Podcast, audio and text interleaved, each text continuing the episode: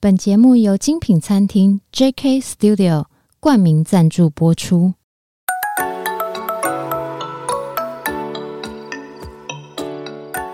创业是一种态度，你的创业有人懂，新手创业不懵懂，邀你一同前行，创业时代。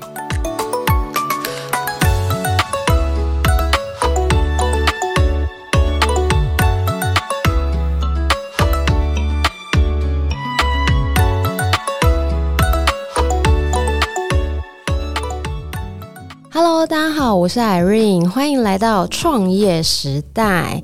那今天呢，要来跟大家聊聊年轻的工作者，如果没钱、没资源，该怎么创业呢？因为这件事情我们自己也遇过哦。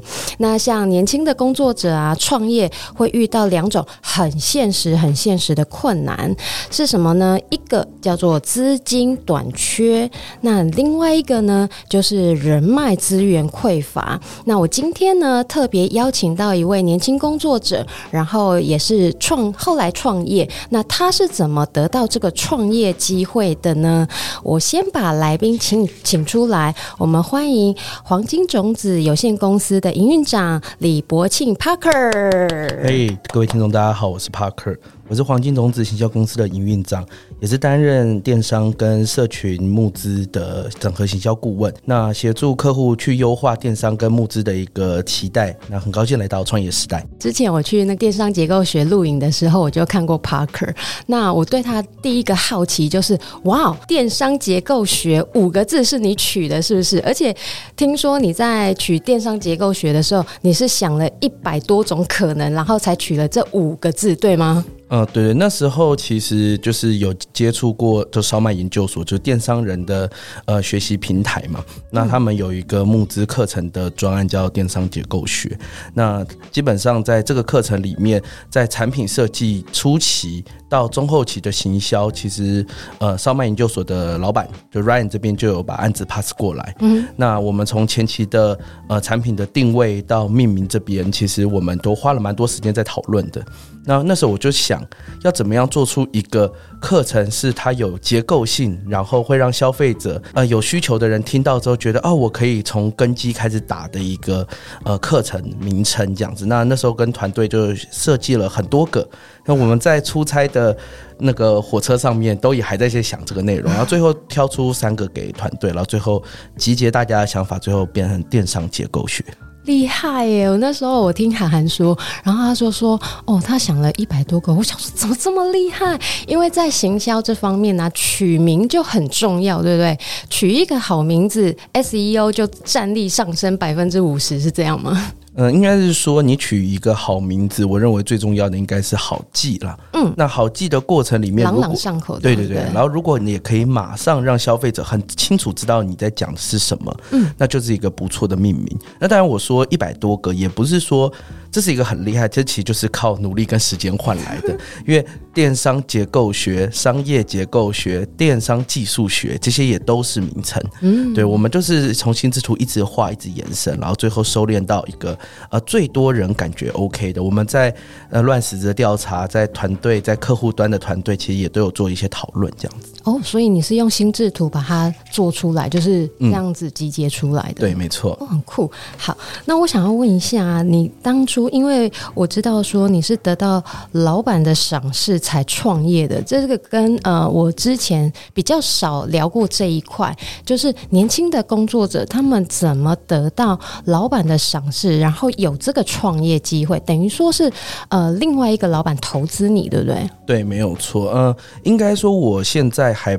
不能说是创业，因为我还没有完全是资方，嗯、但确实今年就是在最后面可能会跟大家分享一下我们今年的计划，确实就是要呃有成立一个新公司的打算这样子。嗯、那呃我这边想表达的，应该说我觉得年轻的工作者就是如前面讲的，没有资源也没有人脉，嗯、那你怎么样把工作变成事业的过程？其实你应该不断的去思考怎么掌握机会。怎么 掌握机会？怎么掌握机会或遇到机会嘛？那我相信，因为呃，其实我也才三三十出头，所以我相信跟这个年纪相近的工作者，可能都蛮经历过一段，就是入了社会之后，哎，辗转不同公司的过程。嗯，对。那我自己觉得，就是如何展现生产力，就是你自己的生产力，以及获得你主管的信任这件事情，是会很容易，呃，让你在可能二十岁到三十岁这个过程里面爬升的。关键的要素这样子，我可以问一下吗？像 Parker，你是呃当完兵，当完兵是二十四岁嘛，开始进入社会。呃、男生二十三岁啊，二十三岁，然后就开始进入社会。对，你第一份工作是什么？我第一份工作是做公关。嗯，对，就是呃，因为我是社工系毕业的，嗯、对，那当然先跟现在行销顾问完全摸摸不着边嘛。嗯哼，那。呃，其实我在大学的时候，为了要让机会可能变多，我就有去辅修跟行销管理有商业的课程有关系这样子。嗯、那一毕业，配合着原本的学历跟可能行销的一些呃学业的证明，嗯，那我就去往可能非营利组织的公关这个方面前进这样子。所以前面已经跟公关行销慢慢慢的已经有接触了。对对对对对。那我到了第，就是我公关做完，其实我大概学的差不多。呃，也也大概到了就是接近管理核心制造公司的目标之后，我就觉得，嗯，我要更精进可能行销这一块，所以我第二份工作就是跟视觉广告有关系这样子。可是我刚听到一个字，接近管理核心，这是不是你一直以来然后觉得很有兴趣的事情？呃，其实我觉得获得信任这个目标，并不是获得信任本身的行为这件事是重点，而是。你有没有跟你的目标，啊，你你老板的目标一致？你怎么做？你怎么跟老板的目标一致？呃，我这边其实我我最常讲的就是换位思考这件事情。嗯哼，对。那当然我，我我认为社工系这个教育模式，因为我们很需要跟案主沟通嘛。所以就是、呃、就是要得到资源这样子。呃，不是不是，就是社工的概念是因为要服务，就是需要帮助的、嗯、的那个民众嘛。嗯，那你需要同理他的感受。嗯，对，你需要同理他的感受，然后以及评估他需要的资源。哦，那其实老板跟社会需要帮助的案主也很类似，有点。对，他为什么要请那么多人 解决他的问题嘛？嗯、他只是有资源，但是他要处理很多他的问题，或者是实践他的理想。对，那我我当然我是都很尊重老板，我也感谢我的老板给我这些机会跟舞台。嗯，对，那我认为其实应该是一直换位思考，让你的目标跟老板的目标是贴合的。是有哪一件事情你发现说，哎，在这件事情上，老板觉得说，哎，你懂哎，你懂我哎，然后就是这样的换位思考。我自己觉得就是像我进来这间公司。我们原我还在执行者的时候，我就很清楚知道，呃，公司有很多个目标，嗯，例如说，呃，餐厅营运的要更好，嗯哼，然后剧团营运营运要需要卖票要票房，嗯，对，然后呃，还有我们集团的角度，为为什么要打造行销团队？为什么不全部都外包就好？嗯，其实我们也有外包过，嗯，但是外包付出的成本跟获得的。的回报其实就觉得哎、欸，好像没有获得太多正比，嗯，对。但是老板也还是站在投资跟学习的阶段，嗯，那我都很清楚的知道，说行销团队必须站在呃市场的前面，就是要赚钱。对你呃，你要了解怎么赚钱，你要知道市场最新的技术是什么，嗯、然后你要去实践嘛，嗯哼，对。那我大概进来这间公司，知道说哦，团队有那么多不同的目标，而我的角色是站在行销这个位置上的时候，我就很清楚的知道，呃。赚钱就是第一目标，没错，对对对，所以因为商业环境嘛，对不对？嗯、对对，我们就都是在做商业这样子。嗯、那所以，当然，我觉得我我很感谢老板，是因为他也很愿意尝试跟创新。嗯，就我觉得在开拓公司的这个期间，创新跟信赖是蛮重要的。补充分享一下，因为像呃，Parker 现在负责的是黄金种子行销公司这一块，嗯、可是像你们呃，像老板他。自己本身有呃集团，然后有蛮多事业触角的，对不对？你只是其负责其中一块，对不对？是对，所以我怕现在听众可能会雾煞煞说：“哎，怎么一下子有呃行销公司，一下子有译文，然后又有餐厅？”嗯、原因是因为投资方老板呢，他有很多事业触角。嗯、那 Parker 得到了一个很好的机会，然后老板让他有这个舞台往。那个事业触角里面的行销公司去发展发展。对，嗯，是是是，所以今天可能可以分享到蛮多，都是跟呃我怎我认为在行销公司的一些心路历程这样子。可是我很好奇啊，你当初怎么得到这个机会？就算公司有这么多人，可是为什么偏偏你拿得到，不是别人？那其实这跟我选择工作去看工作也有一个关系，就是因为刚刚我前面讲到说，我认为获得资源跟获得信任，在你展现你的工作的生产力这件事情很重要，就是积极吗？对，呃，可以这么说吗？对，就是你当然积极，我觉得是最基本的，嗯、就是所有的工作都需要积极。那我自己因为。因为像行，我也我也觉得像行销公司，或应该说行销工作者，在进入行销产业的时候，其实门槛是不高的，满地都是行销人，行销工作的机会很多。嗯、应该说，而且学习资源的管道也非常多。啊、对对对对，对，尤其是现现在自媒体时代啊，什么和线上课程，只要肯学，其实大家都可以呃把行销这块学起来。我我我是这么觉得了。对对对，嗯、所以那时候我在找工作的时候。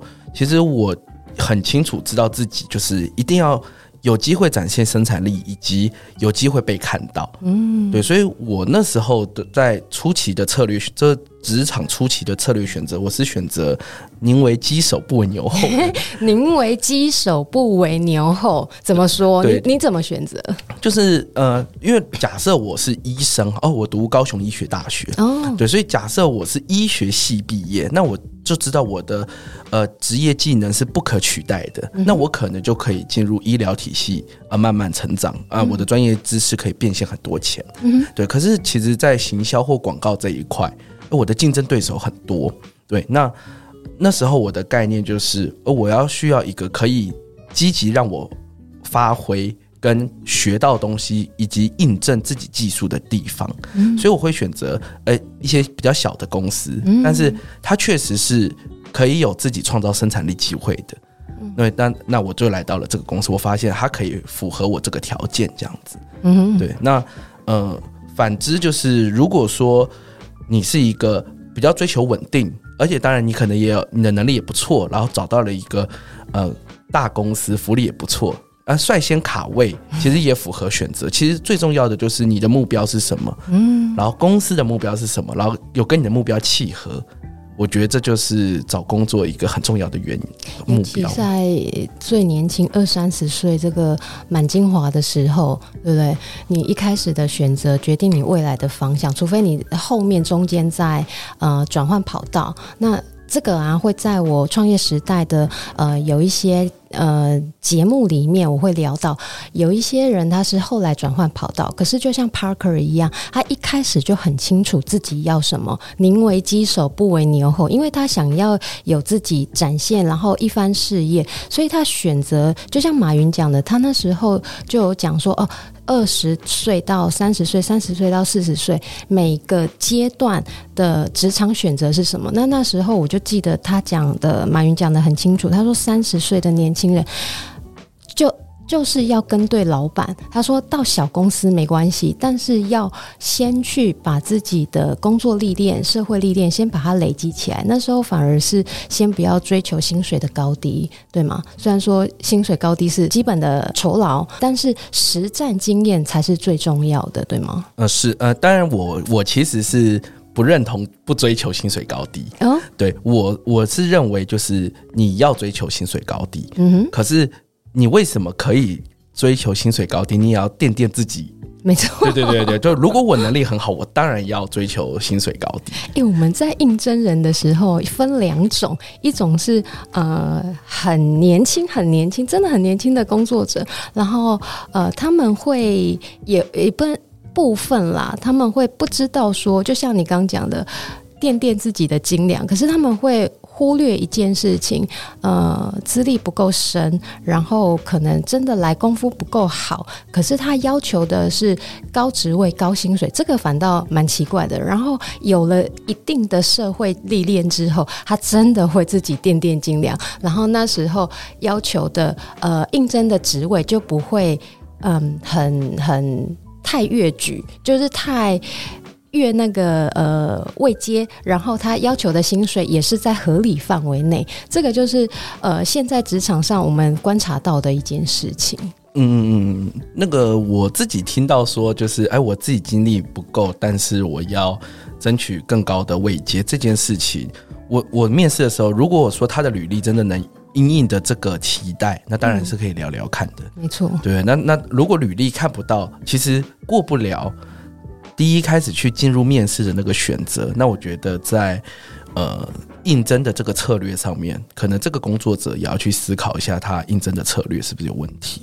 可是像你在跟呃你的老板合作上啊，像比如说你在得到老板赏识你的机会的这个时候，然后有机会呃往创业这条路走的时候，你有没有遇过哪些困难啊？就是很挫折的事情。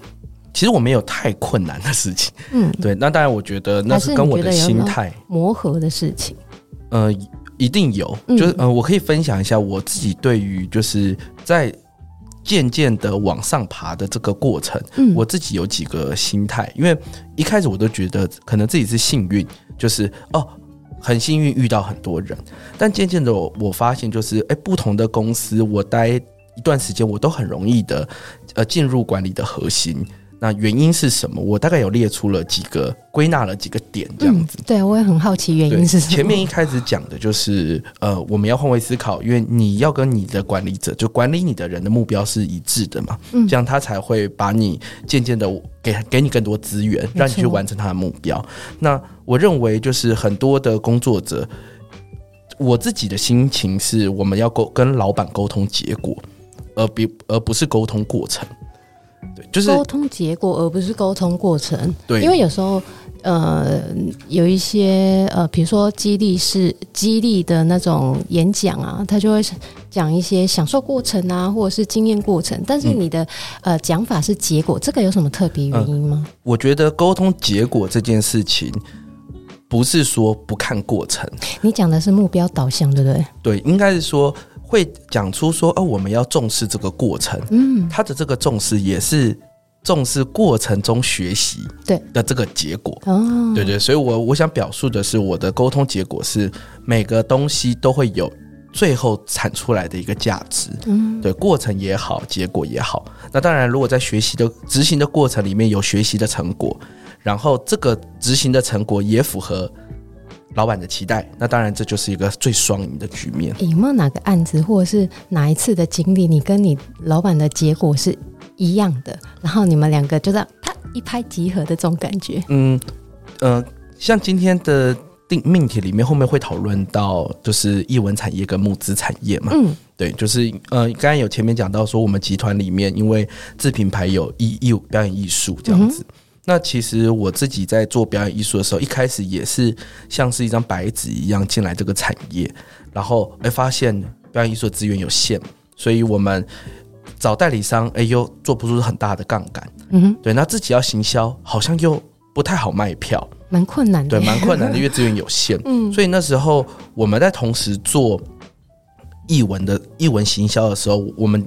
自己也也有在做其他的产业的行销，嗯，那那时候我同时在做募资行销的时候，我就有发现说，哎，募资行销的行销逻辑跟结构，其实跟译文行销蛮类似的。译文行销呃，就是行销的逻辑，对的逻辑蛮类似。快速的简单讲一下，就是有一个。起售点也有一个完结点，它跟电商不一样，电商都长尾这样卖嘛，嗯，对。但是募资跟译文是类似的，因为它有时间，对不对？对，就是我什么时间。开始卖，然后比如说售票为止，就是呃，比如说三月底售票为止这样子，对，它是以时间点区分，对，它是一个时段区隔的，而且更明显的一点就是募资跟译文都是我先付了钱，嗯，然后要过很久很久。才会实现，对，例如说我三个月后才会去看戏，嗯，对，然后募资就是我三个月后才拿到产品，对，但是在这个三个月前我就要把钱掏出去了，嗯，所以在消费者的行为跟感受上面是类似的，哦，对，所以那时候我在募资圈有做出一些成绩之后，我就觉得，哎，这个行销的策略跟脉络是可以。某方面复制到译文产业的，哦、那因为我知道老板要买票嘛，嗯，那你说你要换一个执行结构这件事，其实成本啊、尝试的风险都会蛮高的。也是对，那那第一次那时候我就跟老板分享这个想法，那老板也就是支支持我去尝实验，哦，真的有效果。所以那时候我就觉得，其实不，呃，在不确定的任务里面，你找到你的方法，而你的主管。愿意让你去尝试，能得到跟他预期目标一样的效果的时候，那个就是一个最好的一个前提，这样子。可是，一开始要先把你的想法、你的 idea 先勾勒出来，然后去那叫什么说服他们吗？讲给他们听吗？对吗？对，就是当然，另外一个都还是要需要不断的沟通跟谈判了。因为假设说好，今天老板他可能不太懂。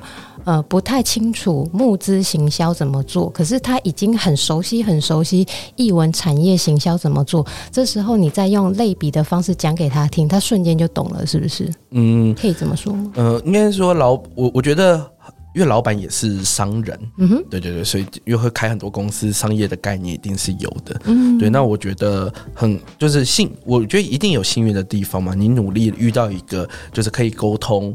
愿意信任你的老板这件事情是很重要的。那前提是我努力做了很多功课，嗯，对。那我觉得老板也看完了，就是讨经过讨论的想法之后，就让你去尝试。那确实有成果，后面他就会越来越放手。哦，所以这就是你争取创造机会、表现自己的方式，对吗？对，就是刚才前面讲的第一个，就是你如果跟老板的目标一致，那你你为了达到这个结果，你去说服老板。他能接受你的方式，这个是一个很好的开头。嗯、那当然，我在当职员的过程，其实中间会有遇到就是不好，就是可能同事跟老板都觉得不确定。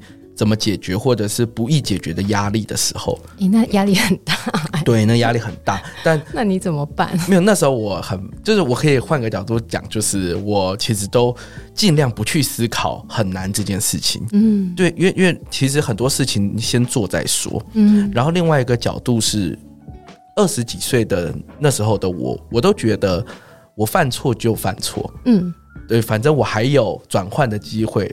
那反正还有老板，对，类似这样子。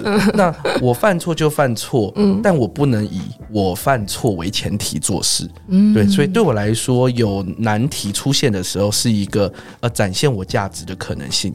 那如果我真的做的很棒，而别人做不到，那我还有不可取代的能力。哦，你讲到不可取代，太重要了。对对对，所以我就觉得啊，我要把握。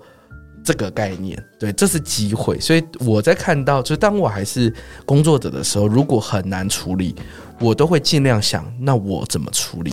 对呀、啊，因为你刚讲到那个不确定性，然后比如说一个案子做了，那他可能也不是说真的每件事情都那么顺利，通常不顺利的居多，要被解决的事情居多。对，对，可是这个过程你自己是怎么克服的？嗯、呃。刚刚前面有讲到说，就是而且你要扛责任哦，对不对？对对对。其实我我就是觉得，像现在这个讨论，一个新创公司或者是一个团队好了，如果能如果常常遇到不确定性或者是有问题，就是难题难解决的问题，就代表这个工作其实你发挥自己的舞台其实有很多。嗯，对。那那时候我的想象是因为我可以犯错。然后，老板，老板允许你犯错的空间，对不对？对，老板有给我犯错的空间。嗯，那当然，我觉得我会受到老板肯定，是因为我没有犯太多的错，在我当执行者的。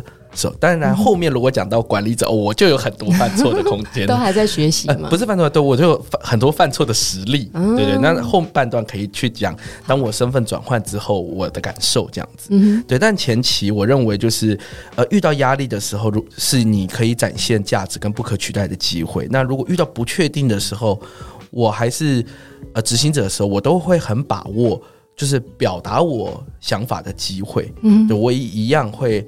整理资料，然后去跟老板做沟通，嗯、说：“啊，我认为是这样，我不认为这样子。”对，可是老板都会有时候也会打我枪，就是哎，你想错，对对对对对，但。只要有沟通，就会增加就是你参与决策的机会。嗯，对，那当然要小心，就是不要越矩啊。就是你在，因为因为当然我们公司，我刚才前面讲的，我选择比较小的公司，嗯，所以沟通管道比较水平。嗯哼，对，那如果你进大公司，那当然就会有很多办公室的文化跟权力结构，那这个当然也要小心这样子。没错，可是像我就很好奇啊，你自己在不确定的时候、很有压力的时候，你怎么去做这些功课？你的方法是什么？我觉得现在、就是、可不可以帮我们举例一个实际案例？可以，说哪个案子你是怎么做的？嗯、呃，现在的生活方式其实网络搜寻。对，Google 搜寻是非常容易嘛，搜寻 Google 已经变成搜寻的代名词。对对，所以从我的角度，我为了去思考怎么说服我的老板或者是我的客户，我都会找很多范例。嗯，对，我会把成功的范例复制下来。假我举个例子，假设你要卖皮鞋好了，嗯，那你是不是就去找 The New 啊，或者是就是阿寿之类的？嗯，对。那如果你是要卖手表，甚至电子表。那你可能大品牌 Apple，对，那次品牌是什么？你先把它整理出来。嗯，对，我觉得功课是一定要做的。很多人在就是接受到问题前，他都会去思考，就是哇，好难，好有压力。可是其实我认为，你只要做越多的功课，那你的压力就会越来越小。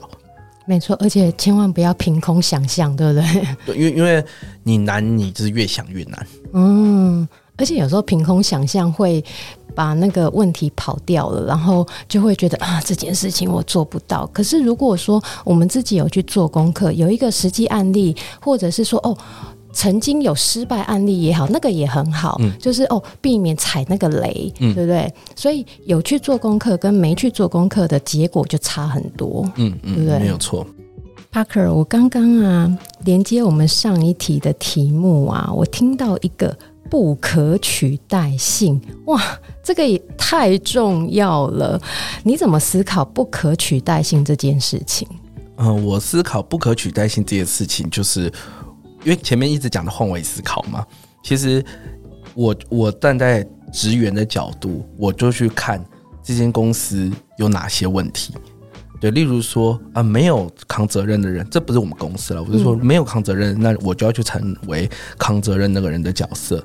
对，那没有那个呃教育体制，那我有没有办法提供教育体制的建议？嗯、对对对，就就是，其实你只要看到一个不容易被解决的问题，而你可以去解决它，你就有这个不可取代性。我可以听听你对扛责任这件事情的看法，因为营运长嘛，你现在的身份是营运长，扛责任对你来讲就是每天要眼睛睁开就是要面临的事情。扛责任这件事情，假设说好，今天一个新进人员，你要培训他，呃，可能负起某件案子或某个工作的职务，你通常都怎么教？呃，刚刚 Irene 有讲到说，哎，你作为营运长，你会扛很多责任，其实最大的责任都还是公司营收的压力。没错，对，那公司营收的压力这件事反映在我身上，其实我都会一直去看，那到底要做到。什么样的案子才比较会有利润？其实这也是承上一题，就是呃，在剧团这一块，嗯，对，我们做了很多译文的案子，我们需要更多的人来做，但是发现译文的就是成本太高了，嗯，对，所以其实，在客户端跟行销端的利润都会变低，嗯，对。那其实做行销很大的一个原则就是，客户要有利润，你才会有利润嘛。对，之前我有听到一个。很好笑的那个案例，就是有一个做募资的团队，嗯哼，他们收费蛮高的，嗯，然后呢，有一个客户把案子 pass 给那个团队，然后呢，做完之后，结果一算客那个客户和案子很成功哦，大概募了八百多万，嗯，然后募完之后，客户的老板算一算，哎，他只赚了五万块，因为成本、制制作成本、行销成本都太高了，嗯。然后三个月募资结束之后，行销公司的老板开了一台宾士过来。那那因为利润没有算好，哦，对，所以其实那可可想而知，这个老板他有没有办法在这个客户接到下一个案子，其实就没办法了嘛。那对他就没有下，真的没有下。对，那当然，其实这也不是说行销人员的错，嗯，而是呃，在这个。商业策略里面，其实成本没有算好，因为我相信行销公司也是收他自己认为他行销服务合理的价格。嗯，对对对，所以所以这不是说谁对谁错的问题。嗯。可是，在不是谁对谁错的问题之下，这个代理商所谓的乙方，嗯哼，虽然有赚到钱，但是甲方没赚到钱，所以过了之后，可能这个甲方就不会再 pass 给这个乙方案子了。对对，所以从我的角度而言，我很清楚的知道，如果我们是行销公司的话，那我们的目标就是靠行销赚钱的话，那我们一定要找到甲方可以赚钱，而我们也赚到钱的商业模式。对呀、啊，在跟你聊的当下，我就发现说，哎，你会去思考说，对方有没有赚钱，而不是我赚钱就好，对不对？你要创造一个 win-win 的结果，对吗？双赢。对，其实应该说很多事情都尽量要去朝着双赢的结果迈进，因为如果只是单方面赢了这一回，但没有下一回合，那其实也会蛮累的。对，那这这当然也是我尽量站在一个呃换位思考跟尽量。更好的情况下去思考的一个范畴，这样子。嗯、那当然，这也是老板给我的一个很大的价值观啦。就如果说客户开始就这样教你，是不是？因为他自己也是客户嘛。哦。就如果说我帮客户赚钱，但客户没赚到钱。那这个客户就不会再给你案子了，没错。对，但是如果你有实力的话，你永远不缺案子。嗯，对，只是你怎么样一直去让案子越来越多，越来越好。如果你把客户养大了，那客户当然给你的利润也会变多。哎，没错，哎，而且这中间你也把你自己的口碑做起来了，对吗？没有错。其实后面我要讲的就是，呃，你为什么可以被投资？对啊，对，今天的话题，为什么可以被投资？对，你为什么可以被投资？其实很大一个就是你累积了足够的技能，你累积了足够多的案例，然后你累积够，你可以处理市场的问题。前面的几个最后就会定调成你的信用跟口碑。I love you。您好，欢迎光临美食、葡萄酒、法式手工甜点。具品味与自在的餐厅氛围，JK Studio 为您创造美好的用餐体验，诚挚欢迎您的光临，JK Studio。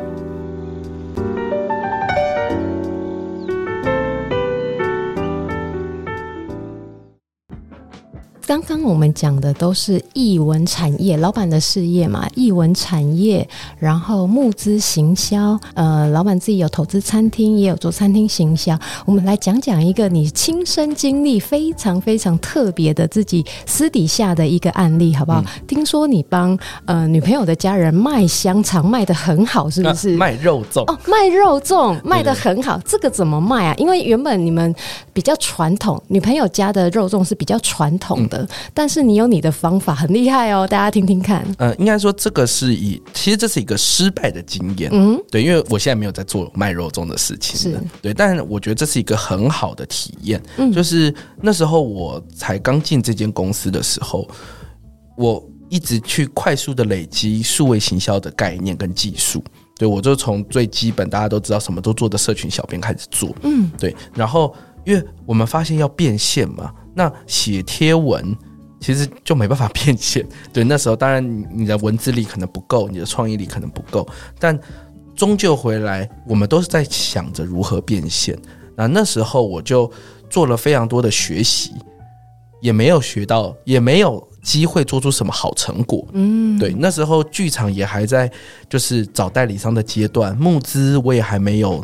统筹完一个案子的能力，而且那时候你还更年轻，二十几岁了。对对对，那时候才好像二五二二五二六而已。Uh-huh. 对，那那时候我就，当然那时候在快速学习的过程里面，有很多想尝试的空间。那其实那时候我也没有马上跟老板说，就是你让我操作。嗯，对我也怕犯错嘛。前面讲了很多，其实我不是那么的钢铁心肠，就是我什么错都敢犯。我一定要有足够的把握跟足。够的功课，我才会去跟老板做提案这样子。所以那时候我知道，啊，我那时候的女朋友就现在的老婆，他们家里是卖肉粽的。嗯，对，我就说，那我们来用网络行销的方式、电商的方式来模拟看看，模拟看看，对，有产品了嘛？所以我就说，那在这个过年，然后。端午节前后这样子，我们过年端午节前后，那就是卖肉粽的比较旺季。对对对，我就想说，好，那我们试试看。然后那时候就上找电商平台，对，什么某某啊，然后然后那时候刚好乐天好像十周年庆吧。那你大家都知道，就是在商那个平台的属性，乐天也比较多食物。对，然后那时候平台又便宜，我又算了一下，就是只要卖一点点，我就可以回本了，嗯、就我的平台费就不会有太有压力。对，然后那时候算完之后，好，我们就卖肉粽，然后广告简单做了一些素材，然后一投广告，那时候已经算是有错过一些红利时代了，嗯、对，也还是卖的不错，就是我用自己信用卡刷，有广告，有内容。就有转单，哎、欸，很厉害哎、欸！对，对对，然后那时候卖卖，然后乐天的专员还说：“哇，你是我们第二名呢，这样子。”很厉害，对对对。然后我想说，乐天那么多产品，没有是肉粽类、哦，肉粽类，对对对，但、嗯、但我也觉得还蛮不错的。对，而且你只是尝试性的模拟看看，对，对对，因为 资源都还没灌下去。可是其实这是失败的经验，为什么？因为你做了之后，你才发现哇，根本包不出来哦。对，就是每天都缺货，因为他们手工包，他们就在市场卖。哦然后那时候就要讨论到啊，是不是要涨价呀？要找人啊？但那个就是女朋友家里的事业，父母的事业了嘛。嗯、那我一个小小毛头，很男朋友而已，嗯，对对，就没有要再进，就是在进入去讨论这些事情。对明白？对，那其实这也是一个很明确的错误的经验，就是你没有先思考整体的商业结构、利润，你就去做。广告投放跟行销这样子，哦、所以我也犯了跟之前那个老板一样的错，就是我找了一个行销团队帮我行销，哎、嗯，结果我没利润。哦，对，那当然，因为那个我是帮女朋友家里卖，我也没有特别收钱嘛，就是没有收广告费，那是广告费自己出的这样子。嗯、那有了这样的经验之后，我就更笃定，就是啊，数位行销的那个复制力跟公式，如果能建构起来的话，其实在很多产业上面都可以应用。难怪你之前说累积口碑啊，就是从以前这样子不断的尝试，然后慢慢慢慢的累积起来这样子。对对对，其实都是一直靠做。哎、欸，很酷哎、欸。对啊，蛮有 蛮有趣的，但而且好有成就感哦。对，我觉得成就感很重要。嗯、那当然，另外一个角度就是怎么教。刚前面有问到怎么教嘛，嗯，其实这也是算是我这边的软软乐这样子。软乐哦，对，就是因为你现在进到管理了，对不对？对对对，就是后面就会讲到说，其实我相信有很多就是年轻的，因为 Irene 在那时候的命题有说，在现在这个时代。其实自媒体发展，然后你只要有一定的工作经验，或者是你有一定的工作技术，你要出来创业，离开就是公司体制，自己接案养活自己，绝对是没有问题的。对对，然后你养活自己之后，你就开始思考我怎么做大嘛。嗯、对，那我相信很多就是年轻的创业者在放大的这个过程，都很容易遇到就是啊，怎么就是人事成本啊，然后案源啊的这个状况这样子。那老实说，我们自己在，尤其我们现在内部又有这么多业态，嗯，其实我们在放大过程也不容易，嗯，对。那当然，我虽然是一个很专业或者是说很有能力的工作者，嗯，但在管理者这个角色或者是老板这个角色，我们也都还有很多学习的空间。那那时候，其实当我遇到问题，我的积极的方式就是。多去问同样是老板跟我这个年纪差不多的工作者，这样子。帮我们举例一下好不好？我好想听听你失败的故事。OK，就是例如说，呃，像我们因为快速的变动，嗯，因为产业嘛，说啊，译文啊，马上转募资，马上转电商，其实在学习的过程里都蛮多压力的。对，那从我的角度，我因为我进来公司的时候。我也没有管理者，嗯，对，我就是没有管理的经验，对对，呃，应该说我没有被管理，我没有，我没有被人家管理。老板一开始就是比较像是自由接案，然后帮老板处理案子。哎，对，有点像这样，就是我进来就是自由接案，所以我一直都是讲现实一点，就是野蛮生长了。嗯，但我很努力的野蛮生长，长很快这样子。对，但当我成为管理者之后，我我跟很多。朋友交流，嗯，他们都会，因为有些老板的类性就是类别也跟我类似，就是他们自己做单做很强，嗯哼，对，可是他们都有发现一个问题，就是不好放大，嗯，对，就不好放大，难以复制，难以复制，对，嗯，所以，呃，那时候我就跟他们做了很多交流。那今天来，我就带了一些我得到的经验，对，想说跟大家分享这样子，嗯，就是那些老板，呃，我可以举例，就是例如说，我有问。那个跟我类似的行销公司，但也是十人团队左右的老板，嗯、对他们也遇到一样问题，是过去的三四年也都是一直努力的在做案子，也做得不错，但是要复制要放大，哎，都很困难。那老板也很辛苦这样子。然后那个另另外一个案例就是我朋友就是做产品设计，这些募资的作品的设计公司，嗯、他们也是要资金要放大，类似这样子。嗯、那我这边学到，应该说我也还没时间，我也还在努力。嗯、但呃，我这边接收到的经验就是。在育才方面，嗯，就是因为我们都很期待能找到跟自己类似的人，跟你心照不宣的人。有没有？他刚讲到重点，期待只是期待而已。对，因为 因为因为现实上面，这些老板都会给我回馈说，你不可能找到跟你一样的人，嗯，因为你的成长过程，你遇到的机会，你遇到的经历，是你你很幸运。或者说你很努力，又碰到幸运，你才发生的。所以你爬到今天这个位置，但是其他人可能没有这种经验，或者是说他跟你一样，一开始就是不是学这个的，对对，所以呃，你要找到一个复制完，就是经历过的你是不可能的。那你怎么可以期待自己遇到一个另一个你，而且他还愿意跟你合作呢？就是这个机会很难很难。对 对，所以他们都说。这些管理者都建议我说：“你要，你还是要设计最基础的。你的工作并不是教育一个人，你的工作是教育一个团队。你是要成为那个给 buff 的人。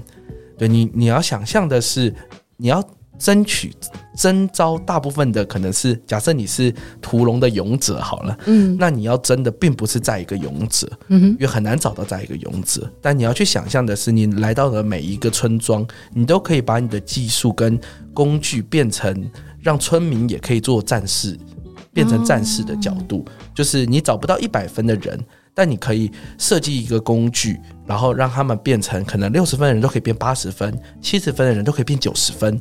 那这样子，这个简单的教育体制就可以大幅的帮助团队提升一部分的工作能力。等于说，你设计一个 SOP 对吗？嗯，可以这么说。应该说，之前我我说我遇到的挫折，当然就是很多底下的人会讨教 SOP，嗯，对。但那时候，当然我的心态会觉得，只照的 SOP 走，你怎么面对？市场上的多变，可是他们会不会期待说，哦，起码，呃，营运长今天可不可以给我一个呃基本的守则，让我有一个方向去操作？那其他我们再来修正这样子。对对对，其实这个就是那时候我还不够经验的地方。嗯，就是我因为我一直去反思，我过去成功案例都是建立在。这个灵活性上面，就是我可以很灵活的去找到可能市场上的切角，嗯、或者是呃遇到问题，我赶快做转变。对，我以为成功的关键在灵活性这边是一个重要的。那灵活时候是只有你一个人嘛，对不对？对，然后那或者是说那个灵活性，我认为不好复制。嗯、可是其实这个我觉得讲现实一点，也是很多就是专业工作者自己的一个盲点。嗯，就是。可能就像你说的，很多工作者他可能面对未知会很有压力，嗯，而你是比较有经验的人，所以你做的这个教育训练的这个体制，就是你说的执行思想的一个 SOP，它可能可以大幅的降低底下执行者的的，就是呃恐惧也好，压力也好，那他们没有了这个恐惧跟压力了，他们就比较好去思考，所以你的这个多变性跟。呃，灵活性在他们没有压力的情况下，他们也可能可以发生。那当然，这就是我们要检验他是不是一个好的工作者的一个关键，就是他拿到了基础的逻辑之后，他会不会举一反三？哦，对，其实举一反三的能力很重要。那但，这是一个互相的过程。嗯哼。那当然，我也意识到，就是因为没有，所以引导我去想这些，就是教育训练的伙伴。其实它就是在我们公司就有不可取代性的作用嘛。你现在做那个教育训练的那个守则的时候，有比较顺的吗？对，可是你已经想出了大纲，然后跟内容了。应该说，今年就是在开工之后，哎，很有时候就是一个气势来了嘛，就刚好有很多呃，像我这样产业的工作者，很无私的分享经验给我。对，那我觉得也就是有时候就是顺势而行这样子，那这也是我需要精进的地方。所以就是慢慢的打造自己的不可取代性。嗯，对，就应该是说，如果这个东西没有人处理，那你都一定要处理吗？这个你是营运长，对啊，对啊，没 有没有，这个就是你要扛责任，对对没没有说就是别人的责任就是你的责任这样子。那那时候这些老板还有跟我分享，就是选才。选材对，就是刚人对，刚才前面讲育才嘛，嗯，对，就是我们不可能找到很好的，所以你一定要用育才的角度让基础的 buff 提升。嗯哼，那选材的部分，其实他有跟我分享了几件事情，就是其实既然你都已经有育才的打算了，那选材的部分呢，你要选的就是他拥有很不容易培养的性格跟特质，很不容易培养，对。那什么意思啊？就就是例如说，他有举几个例子，还有包就不只是一个老板的经验了，还有很多老板，我就是多聊，然后就收敛起来这样子。就是我认为有没有 Parker 帮我们做了很多功课，太感谢了，因为自己也是学习者了。嗯，对。那例如说，嗯，美感跟品味。哦，对，美感跟品味这个东西，尤其是视觉层面，美感跟品味是很难培养的。那你不就要去复兴美工啊，或者是一些呃艺术大学这边找？呃，对，但是另外一个角度，因为我要这美感品味只是第一个嘛，嗯，还有例如说商业嗅觉哦，商业嗅觉，对，他觉得哪一个东西他的比较好卖啊，切角，我们在面试的时候也会设计一些问题，嗯，对，然后还有当然还有一些是积极的业务特质。积极的业务特质，你这三个讲的都很难呢，很难找人呢。对，所以所以 这样找得到人吗？Parker，我我觉得，因为刚才前面讲的，你不可能找到一个一百分的人，嗯，对，所以像这几个内容，我的概念就是，如果在选选人跟真才的时候，哎这几个特质有蛮明显的展现，可能某一个，那他就很值得被你再注意哦。哦，等一下哦，我整理一下：美感、品味、商业嗅觉，呃，积极的业务特质，这三个只要符合其中一个，你就会把它选起来，是不是？呃，不，不是，他他还要有专基本的，就是你那个工作的专业能力，嗯、而且工工作的专业能力，再加上这三个，当然最好都有。但是如果不可能的话，起码挑一个起来。对，因为这几个特质，就像你刚一听到的，马上，因为你也是老板嘛，你马上都知道说，啊、哦，这个特质很难找，嗯、因为这几个特质。其实都不容易培养，没错。对，所以我们先把我我们在征才的时候，这些老板他可能都会建议我们说，呃，当然不止这三个了，还有很多也跟你自己公司缺乏的能力有关系。比如说财务啊、行政啊，等等之类的对，像精算啊，对数字很敏感啊。那你刚好会计有要要找新会计的时候，这个很就很重要。如果再来一个法务专业，哇，太棒了，太棒了。对，但但是你也要有这样的资源，跟你有这样的呃市场的需求，你可以赚很多钱，你还可以养这么多人。没错，对。那其实像我们现在的状态，都还是新创，嗯，或者是呃正在努力长大的过程，嗯，对。其实我认为。尤其像行销公司来说，哎，这几个特质其实都蛮重要的。因为尤其像，比如说像刚刚 Parker 一开始讲到，如何让甲方就是交代 pass 过来的客人也赚钱，这个真的需要商业嗅觉。因为你要创造 win-win 双赢的模式，这个就是从商业嗅觉来的。你不能说哦，我我只赚我的，那那客人为什么要信任我们？对不对？是是是。那最后还有分享，就是他们都就是我发现很多老板。都是用才这个部分，嗯，对他们都说他们最喜欢什么样的工作者？最喜欢什么样的？在新创公司的老板，这些就是我在访问完一圈，他们都有一个共同的切角，那个答案就是他们都会重用会主动解决问题的伙伴啊。好，对，我们今天要到答案了，就是这一题。我们可以下课，好了没有？就是主动解决问题，哇，这个经典中的经典。因为，因为老实说，我问完一群老板，其实那个场合很有趣，都是 老板也都在讨牌。对，每个老板都有每个老板他们的呃压力、痛苦，应该是说这就是老板的功课跟课题。嗯哼，对，这些管理者、这些上位的人，他们都不是全能的人，是对，所以呃。其实他们都开也，我有看到开放很多空间，就这个事情丢给他做，也没有什么，就是教你怎么做，对，因为老板也不会，对，我我遇到很多老板也有反映给我这样的状况。那他们为什么会重用那些主动解决问题的伙伴？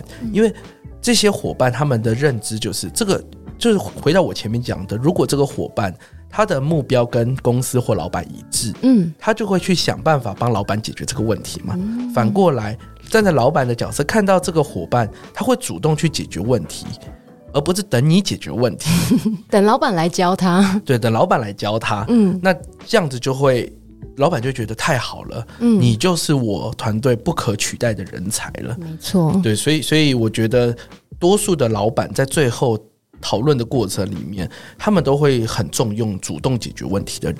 这个啊，我补充分享一下，像因为今年过年啊，我们跟亲戚朋友在聊天的时候，那大家有的是呃呃高阶主管，那像我先生他也会加入聊天，那。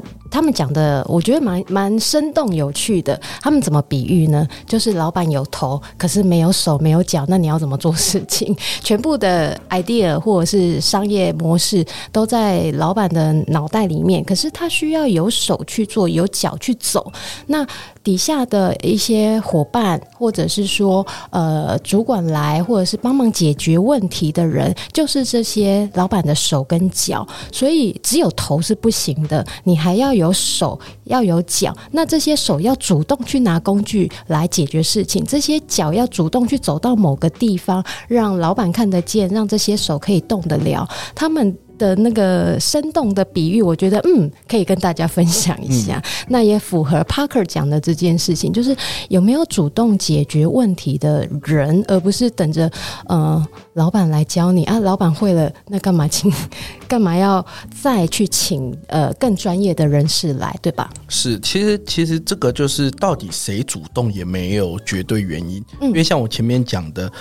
你这作为管理者，你就是要建构，因为你找不到跟你一样的人嘛。嗯，你找不到就是他一开始你就可以知道他会主动解决你问题的人，嗯、很应该说，如果找到了，真真的是你的缘分、你的福气、嗯、你的幸运这样子。但多数的人都还是需要一个学习的过程，对，所以老板或者是公司的高层不一定是老板了，公司的高层、嗯、对，叫老板的，对对对，主动的把呃教育的。呃，基础的教育制度建立出来，这对于整个公司来说是有帮助的。嗯、那这个就算员工不主动，老板也应该要主动，因为多数的老板也是这样子去分享的。嗯、对，那当然，该后面讲的就是员工看到了有问题，他去主动，就是我前面讲的，我换位思考。如果我主动解决了，那是不是增加我的不可取代性跟曝光的机会？没错，对，其实所以其实我觉得这也没有对或错，这只是不同的位置在学习过程里面的看法，这样。因为像呃，Parker 是行销公司，那像我们是餐厅门市，那呃，老板总不可能看到每一个客人的状况，那这这时候就很需要店长或者是我们第一线的服务人员去告诉呃主管，告诉老板说，哦，现在现场可能发生了哪件事情，那可能不符合以前的公司规章或者是做事情的方法，那这时候老板就会意识到说，哦，谢谢你跟我讲，那我知道说，哦，这个。这个地方可能要找其他资源来解决问题，对，大概就是这个逻辑。就是，嗯，大家不要怕，就是不要怕跟老板讲提案，因为有时候，呃，老板也需要大家来帮帮忙解决事情。然后呢，其实很多老板都是很希望有人来跟他多聊聊，对，往，因为大家。就是目标是一致的嘛，都希望公司成长，都希望公司赚钱，对啊，那公司赚钱才会有更多的福利释出，所以多聊聊，就是多跟老板沟通，或者是老板也多找主管啊，或者是第一线的服务人员多聊聊，哎，看最近有没有什么状况这样子。嗯，没错，因为 Irene 也是就是餐饮业的老板嘛，嗯，所以 Irene 刚讲的这个过程也都是我跟很多老板闲聊，老板会反馈的。嗯，其实老板都。很希望，因为老板并不全面，老板也很常陷入自我怀疑。对，那如果说你会用你的角度去给老板很多资讯，无论你的资讯正确与否，其实有资讯有沟通，那都是一个可以降低错误的机会。对啊，而且刚 Parker 有讲到，有时候提案会被打枪哦，对不对？因为像我们 JK 的话，老板是我先生，那我负责行销，因为我们有公司组织架构，那我就是负责行销，那我也会常常跟我先生提案，跟老板提案嘛。那有时候连我都会被打枪哦，他说：“哎，你这个这样子可能会有什么什么什么问题？”